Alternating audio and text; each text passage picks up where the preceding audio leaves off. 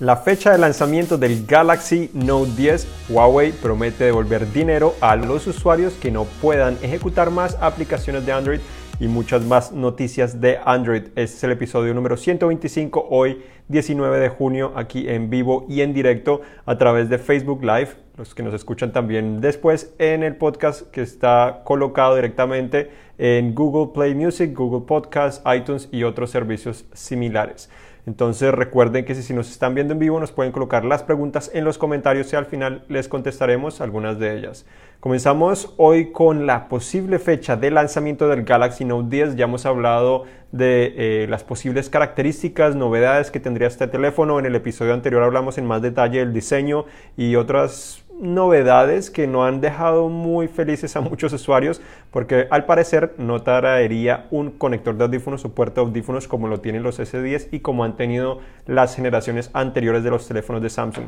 Pero la fecha se dice, según fuentes revelaron eh, a CNET, el Note 10 se lanzaría el 7 de agosto en Nueva York nuevamente, igual como lo hizo el año pasado el Note 9, pero esto sería un poco más temprano que de costumbre. Si no recuerdo mal, el año pasado se presentó aproximadamente el 23 de agosto entonces a finales de agosto fue cuando se presentó, estuvo disponible poco después, pero en esta ocasión estaría siendo presentado unas semanas antes, no se sabe si solo sería la presentación o también la disponibilidad del dispositivo, pero es bastante interesante que se hayan adelantado o se estén adelantando un poco, no sabemos exactamente por qué, si de pronto para tener más tiempo antes de del lanzamiento de los iPhones y así de pronto atraer un poco más eh, interés, al menos durante ese periodo de tiempo, aprovechar e-, ese, ese periodo que existe, o si de pronto ya lo tenían muy listo y ya básicamente no tienen mucho que hacer, tienen hasta la producción lista, o de pronto simplemente también lo harían para eh, ayudar un poco a impulsar el Galaxy Fold que supimos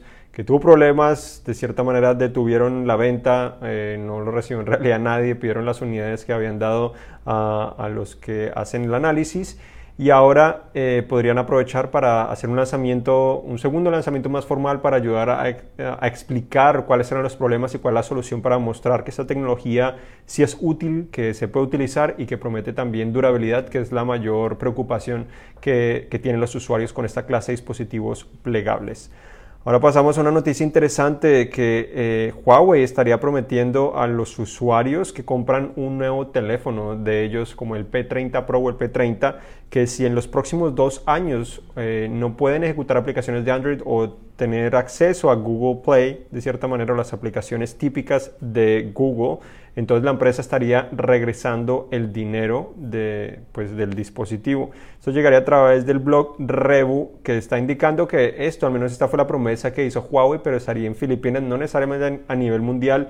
No es claro si es algo que pasaría a nivel mundial. Sería muy interesante si Huawei tiene la capacidad de prometer en todas partes del mundo que si en los próximos dos años no pueden ejecutar estas clases de aplicaciones de Google, eh, si les regresan el dinero, sería muy interesante, ya que esta es una de las incertidumbres que existe en la actualidad. Actualmente ejecutan Android eh, y bueno, tienen acceso a la tienda de aplicaciones, etc.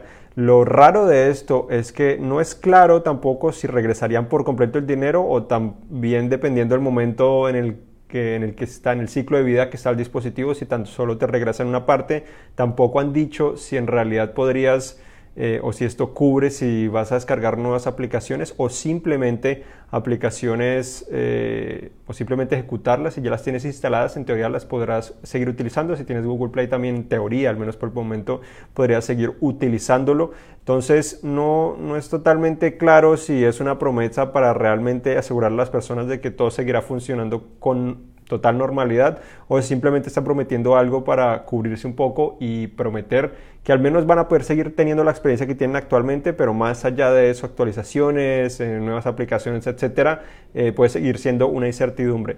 Algunos de los dispositivos incluidos en esta lista, como mencioné, el P30 Pro, P30, también el P30 Lite, tendríamos los Mate 20, Mate 20 Pro, tendríamos también el Porsche Edition del Mate 20 RS Tendríamos también los P20, incluyendo el Pro, también el Lite, Nova 3 eh, y muchos otros dispositivos, inclusive algunos de gama más baja como son la serie T, la serie M y la serie eh, Y. Entonces, bastante interesante. De pronto en las próximas semanas escuchamos de otros mercados que estén prometiendo algo similar y todavía faltan algunas semanas también para que este, esta extensión del veto que el gobierno estadounidense le colocó a Huawei eh, finalice. No sabemos si se va a extender más o si realmente va a terminar las relaciones eh, de las, pues las empresas estadounidenses tienen que se van a ver obligados a terminar la relación con Huawei como puede ser Google, Intel, Qualcomm eh, y muchas otras empresas o si simplemente pronto realizan alguna negociación.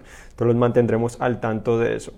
Esta semana también se filtró otra nueva imagen del llamado Motorola One eh, Action, revelando pues básicamente lo mismo que hemos visto anteriormente, muy parecido al One Vision, eh, pero tendría tres cámaras traseras, sería un poco más avanzado. Igualmente también del Motorola One Pro, que sería un teléfono con cuatro cámaras traseras, un módulo bastante grande en la parte trasera. Se espera o es posible que ese teléfono llegue a ser el el teléfono no insignia, pero al menos el más avanzado de la empresa. No sabemos obviamente las especificaciones con claridad, pero podría ser al menos ese teléfono que hemos esperado, como sería el Moto Z Force, que ya la empresa eh, reveló que no lo presentaría este año. No es claro si este teléfono estaría llegando también a todos los mercados. Por el momento a Estados Unidos no ha llegado ningún Motorola One de, de esta categoría, entonces no sabemos si de pronto solo en algunos mercados estaría llegando, ni tampoco sabemos cuándo lo presentarían. Otra cosa es que el LG V50 TenQ también estará llegando a Verizon el 20 de junio eh, para ofrecer la segunda opción eh, clara después de lo que es el Galaxy S10 5G, eh, para conectarse a redes 5G también está el Moto Z4, eh, pero necesitas del módulo para eso. Y hablando un poco del Moto Z4, también está de cierta manera en oferta. Si lo compras en Best Buy y activas una nueva línea en Verizon, lo puedes comprar por nada más y nada menos que 120 dólares, lo cual lo hace ser el teléfono insignia más barato en la actualidad. 120 dólares por un teléfono de esa clase es realmente sobresaliente, a pesar de que no es el teléfono de alta gama que esperábamos para que compitiera con los iPhones ni con los Galaxy de Samsung. Entonces, si están interesados, pues tenemos nuestro análisis completo donde decimos lo bueno, lo malo del Moto Z4. En general es un buen dispositivo, nada totalmente sobresaliente, se cae un poco atrás de las expectativas porque queríamos mucho más de Motorola, pero igual por su precio es muy atractivo, como mencionaba 5G, lo puedes eh, tener hasta por 319 dólares con 5G con ese módulo que necesitas, entonces muy barato, muy económico, comparado por ejemplo con los teléfonos eh, el S10 5G, si no me equivoco cuesta 1.200 dólares, entonces básicamente por mil y pico dólares menos puedes comprar, eh, o bueno, por mil dólares menos casi, puedes comprar un dispositivo 5G si escoges este. Oppo también reveló que al parecer el 26 de junio estará presentando la primera cámara debajo de una pantalla. De esta manera eh, ya no tendríamos una ceja ni tendría que tener un mecanismo para que apareciera la parte de arriba o, o, que se voltearan las cámaras traseras, sino que básicamente la cámara estaría presente debajo de la pantalla sin necesidad de que nosotros la viéramos.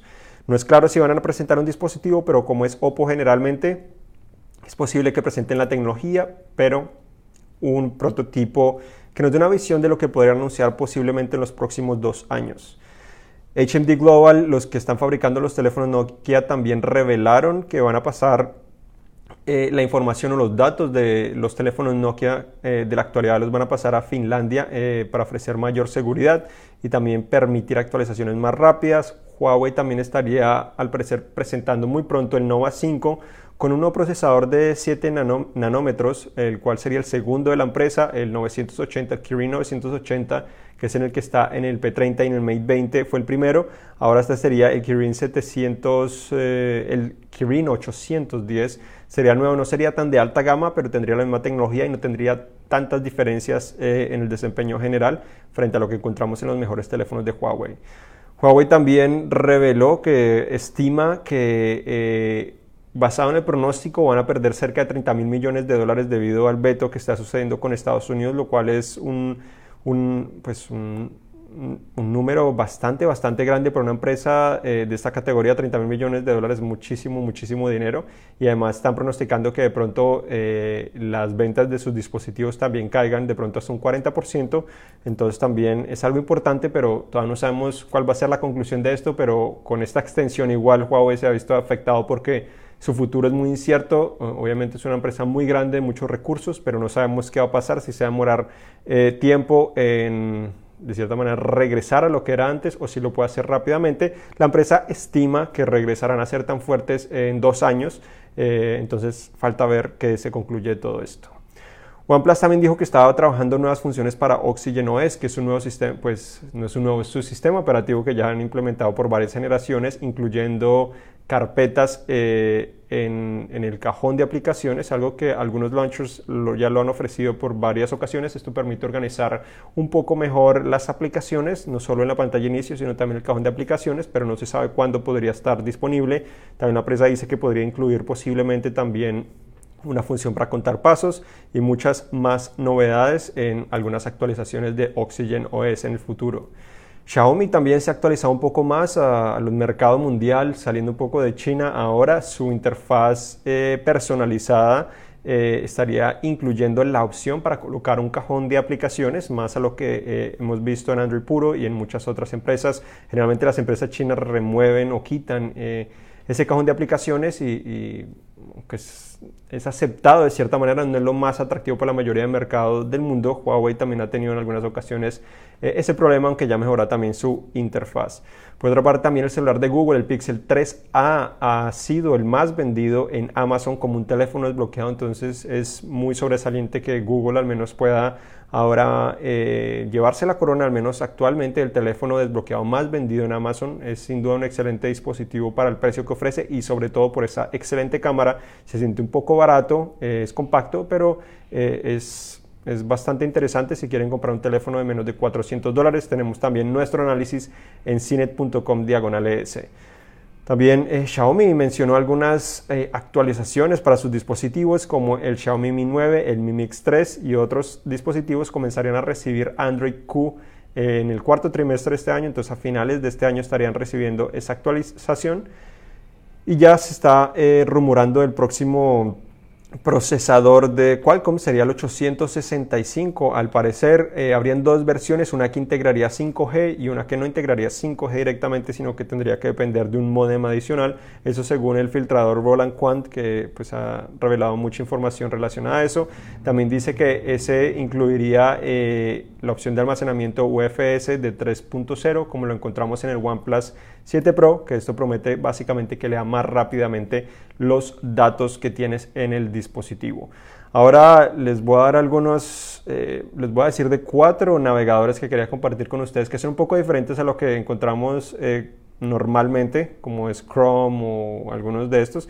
Algunos probablemente ya los han probado, los había probado hace unos meses algunos, pero regresé y quería compartirlos con ustedes para que también lo conozcan. Entonces tenemos a uno bastante diferente de cierta manera que se llama Cake, C-A-K-E. Básicamente lo que ofrece es que realizas una búsqueda y tú con, tan solo deslizar el dedo estás navegando por los diferentes resultados de la búsqueda en Google. Entonces es un poco diferente, no tienes que realmente ir página por página tú haciendo clic, sino tan solo deslizas y ya estás navegando por todas por los resultados en orden de que te aparecen en Google. Entonces, algo interesante, la interfaz es bastante minimalista, simple, en la parte superior es donde se ven los resultados o al menos el dominio de donde está proveniendo eh, ese resultado y ya puedes interactuar con todo lo demás con total normalidad. Otro, otro navegador que ya les había mencionado anteriormente era eh, Flinks, eh, que básicamente es una burbuja al tipo Facebook Messenger en el cual puedes abrir las burbujas directamente eh, en, el navegador, lo puedes mover por todas partes. Es, no ocupa totalmente la pantalla, entonces puedes tener una pantalla en la parte trasera y esa la guardas y la vuelves a abrir cuando la necesitas. Y funciona con total, de cierta manera, utilidad, funciona muy muy bien.